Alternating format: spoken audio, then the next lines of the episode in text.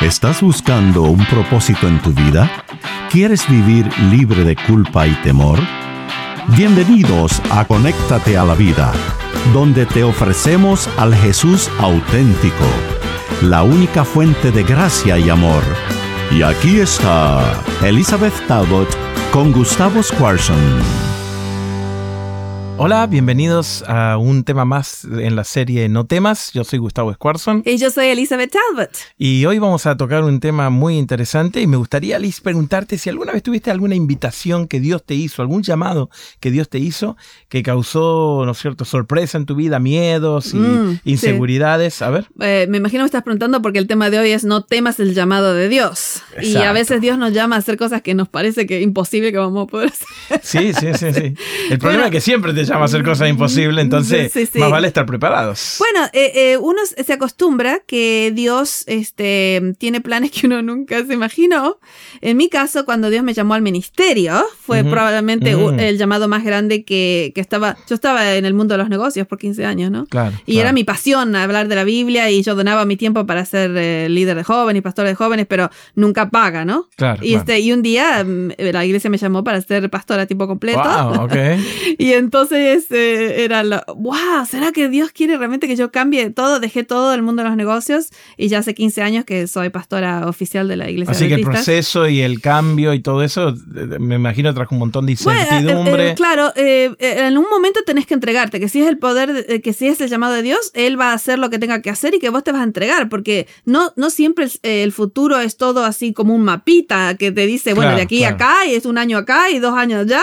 Eh, es, es, bueno, te llama como te, eh, lo llamaban los discípulos, dejaron todo y lo siguieron. Es bueno saber eso porque, viste, muchas veces creemos que los llamados de Dios son eh, tan seguros, y, pero la fe no, es- no tiene garantía, ¿no? La garantía es confiar en que Dios está en control. exacto, exacto. Y, y hoy estamos viendo eh, la historia de Gedeón, que está en Jueces capítulos 6 y 7. Me contaba de que a vos te llama la atención que Gedeón es más miedoso que no sé qué, Sí, sí, sí. Gedeón probablemente, en mi punto de vista, es el hombre más miedoso que tenemos en la, en la Biblia, porque este, tiene un llamado de Dios para hacer algo grande y a cada rato le está pidiendo señales y mostrarme que seguro que, so- que, que- que eres tú el que me estás llamando y te voy a poner esto y voy a poner lo otro. Y, No, y, pa- y para cómo le bajó un ángel, ¿viste? Y, o sea que no es como que te llama por teléfono. sí, sí, sí, O sea que tenía muchas evidencias, sin embargo. Eh, seguía pidiendo señales porque tenía miedo y, ah, eh, y entonces eh, Dios le decía, no temas, no temas, yo te estoy llamando, Dios es el que está contigo, Jehová es el que va, eh, te va a dar esta victoria. ¿no? A ver, méteme, méteme en la Va- historia, va- Vamos un en, poco. en Jueces capítulo 6. Resulta que había un problema este, y, y es muy interesante porque en, en el libro de los jueces todavía no tenemos reyes de Israel, ¿no? Mm. Así que los jueces son los líderes. Sí, ¿no? sí, Entonces sí, sí. tenemos, por ejemplo, este, tenemos a Gedeón, pero tenemos otros también conocidos como Sansón y este, Jefté,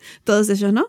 Y entonces... eh, Época complicada para Israel. muy complicada porque, porque es un- eran ciclos. Y entonces, según el juez que venía, hacían bien en los ojos de Dios, después hacían mal en los ojos de Dios. Entonces, acá empieza después de 40 años. Este, eh, ya eh, eh, Midian está este, destruyendo la vida de Israel. Ok, Ya, ya, ya no. Están viviendo en cavernas, están viviendo Tengo en. entendido de que los madianitas lo que hacían era esperaban que los israelitas se co- cosecharan, tuvieran todo, Les ellos venían y le robaban todo. Les robaban, les quemaban. Sí. Y, y, y, y nos, nos damos cuenta de todo esto. Eh, Lee el versículo 2 del capítulo 6 de Jueces. Mira. Y la mano de Madián prevaleció contra la de Israel, y los hijos de Israel, por causa de los madianitas, se hicieron cuevas en los montes, y cavernas y lugares fortificados. Fíjate, es el pueblo de Dios que está viviendo Sí. en cavernas, en lugares eh, fortificados, en las montañas, no están pudiendo vivir en sus casas. Pero cuando el enemigo te ataca, vos haces tus cuevas. Eh, vos haces bueno, tu pero ese es el punto. Dios le está Sí. diciendo, yo tengo otro plan. Sí. ¿No? Y entonces ahí lo encontramos a Gedeón y lo encontramos en un lugar muy interesante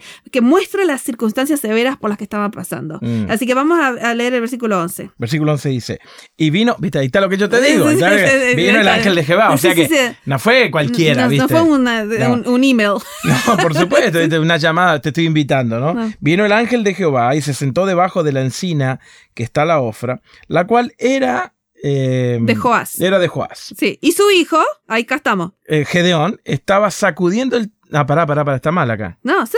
Y su hijo Gedeón Ajá. estaba sacudiendo el trigo en el lagar. Pero en el lagar no se sacó del trigo. No, en el lagar se, ha- se hacía el vino. El, el lagar era un lugar chiquitito donde Ajá. apretaban las uvas. Y él en lugar de estar... eh, Es eh, como un, po- como un pocito, un como un pozo. sí. ¿Y qué, qué estaba haciendo ahí Sí, adentro sí, sí, este? sacudiendo el trigo, ¿no? Ah, Eh, Ahí te das cuenta cuánto miedo tenían. En lugar de estar sacudiendo el trigo en el campo donde se sacudía el trigo, que era un lugar abierto, estaba metido en el lagar donde se hacía regularmente lo de la uva, metido ahí con el trigo sacudiéndolo para que nadie lo vea. claro, y el versículo termina diciendo para esconderlo de los madianitas. Ah. O sea, no es solamente esconder el trigo, sino esconderse el mismo, ¿no? sí, claro. Y ahí en ese lugar, para mostrar las circunstancias severas que estaba pasando este Israel, ahí aparece el ángel y dice algo que parece que está hablándole a otro, versículo 12. Y no importa cuán bajo esté en tu vida, Dios te encuentra. ¿eh? Ay, qué bárbaro. lindo, sí. Y el ángel de Jehová se le apareció y le dijo, Jehová está con... Mirá, mirá, Jehová está contigo, varón esforzado y valiente. El, tipo está metido en la cueva, ¿no es cierto? En el Sí, lagar, sí, sí. escondido. Y dice, eh, eh, eh, tú eres el valiente. Y, y Gedeón mira para atrás. ¿A quién le está, la- a quién le está hablando? Sí, dice exactamente. Y Gedeón le respondió, ¿a mí, señor? Sí. ¿No? Y entonces Ah. le dice, y si Jehová está con nosotros, ¿por qué nos está pasando todo esto? Así que está lleno de preguntas, aparte de miedo. Ujú, Pregunta, excusas, Sí. ¿no? ¿Y dónde están todas tus- sus maravillas que nuestros padres nos han contado, que nos sacó de, de Egipto y todo eso? ¿Qué pasó? Vuelvo a recalcar, las historias de la gente vale como inspiradora, pero vos tenés que tener tu experiencia. Sí, sí. Y Gedeón dice, sí, mi papá me contó, pero ahora es un. Claro, claro. Y entonces a mí me, me da risa que Dios siempre nos llama por lo que no somos. sino por lo que está planeando hacer. Le dice, valiente varón, esforzado, y, y- y pobre está metido en un pozo, ¿no? Claro, Y claro. entonces él está lleno de preguntas, de dudas, de está, está eh, desanimado, está, se siente abandonado, y Dios le dice, ¡tará! Te vengo a llamar. Porque tú vas a, a ser el que va a... Un un par de cosas que me llaman la atención de la situación, enganchado con lo de la cueva, es Gedeón tenía una autoestima por el piso, ¿no es cierto? Porque Exacto. dice, soy el menor, mi familia no vale nada. Vamos a no leerlo tengo-". eso. A ver, a ver. Fíjate el versículo 15. Versículo 15. Entonces él le respondió, ¡ay, señor mío! Sí, llorón de primera, ¿viste? ¿Para estar hablando de mí? Ok, a ver. sí, sí. ¡Ah, señor mío!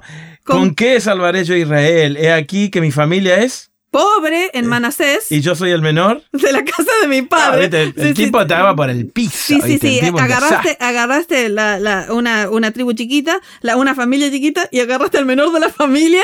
Y entonces le dice, ¿cómo puede ser? Este, ah, dice Dios, pero vos creíste que, que yo te llamaba por quién sos vos. Mm. No, Yo te no te llamo por llamo quién porque- soy yo. Es- exacto, Claro. pero esa es la gran diferencia cuando recibís un llamado que es tan grande. ujú. Dios te dice, no, no, lo mismo le pasó a Moisés. ¿Qué van a decir? ¿Qué les digo? No, decirles que el gran yo soy te mandó. Claro, porque claro. no es porque sos vos, sino porque soy yo, dice Dios, que te voy a utilizar. Así que si Dios te está invitando, Algo bien grande que parece fuera de... ¿sí? no te mires en tus talentos y en tus dones ni en tu experiencia.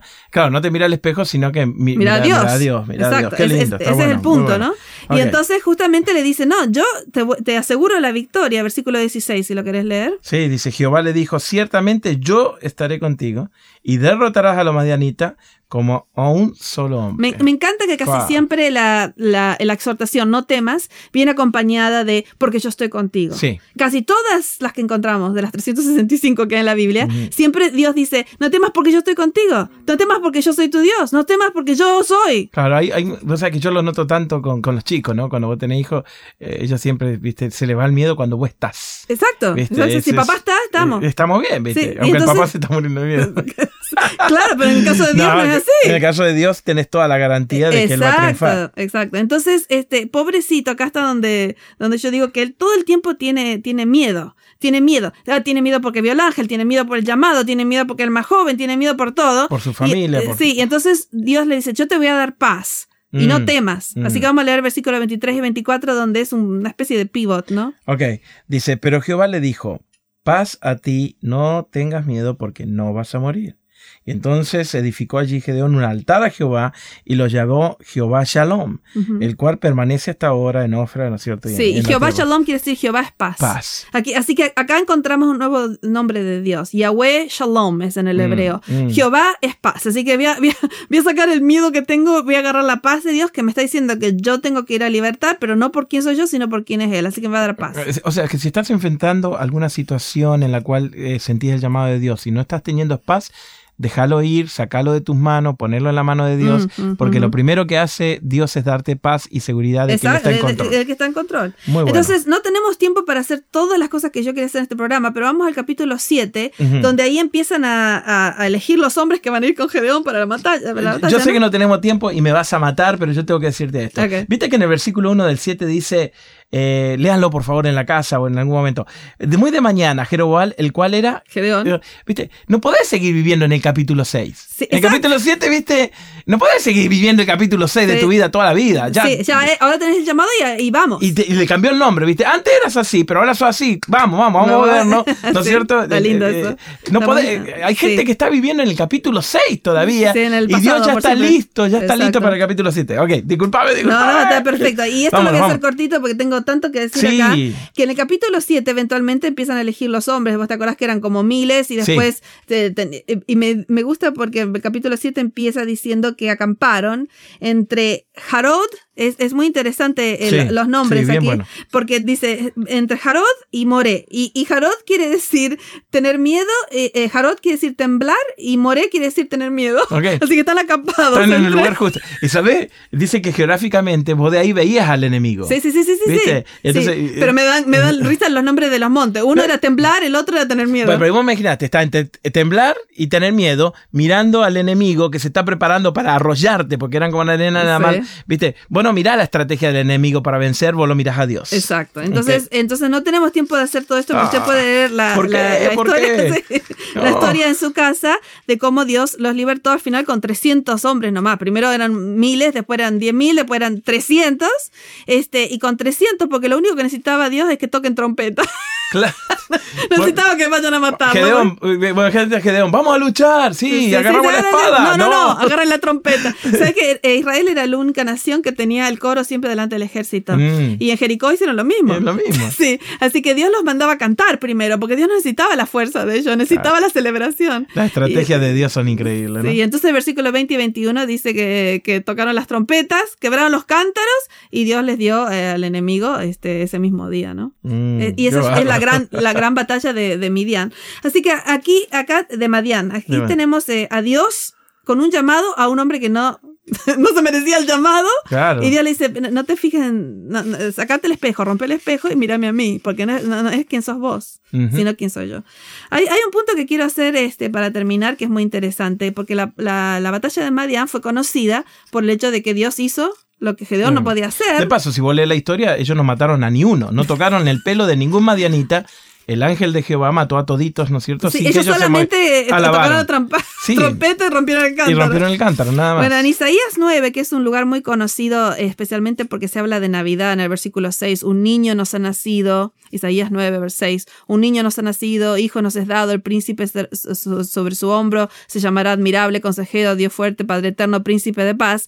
Todo eso comienza eh, con una cita sobre justamente el- la batalla de Madián, versículo 4, no sé si lo tenés. Sí, lo tengo, dice. Ok. Porque tú quebraste su pesado yugo y la vara de sus hombros y el cetro de su opresor, como en el día de, de Madián. Así Qué que aquí, lindo. para hablar del Salvador que vendría, dice, la salvación va a pasar como pasó en la batalla de Madián. Acuérdate que la batalla de Madián la ganaron no porque eran fuertes, no porque eran buenos, Claro. no porque no tenían miedo, lo que le pidió cualquier cantidad de señales a Dios, sino porque Dios lo hizo. Lo mismo que pasó con el tipo de, de- de Israel, ¿no es cierto? Y entonces ah, después dice, y va- ve- tendremos un hijo príncipe de paz, Padre Y eterno, da todas las características poderosas de Jesús. Exacto. Así que eh, queremos decirle a nuestra audiencia que no tenga miedo al llamado de Dios, que Dios nos llama y nos da lo que necesitamos para ese llamado. Así que no sé, si te encuentras en un lugar que estás pensando, ¿qué hago? Dios me llamó a esto, me llamó al otro. Piensa, no te llama por quién eres tú, sino por quién es Él. Y lo más hermoso es que dice, no temas porque yo estoy contigo. Gracias por acompañarnos en Conéctate a la Vida.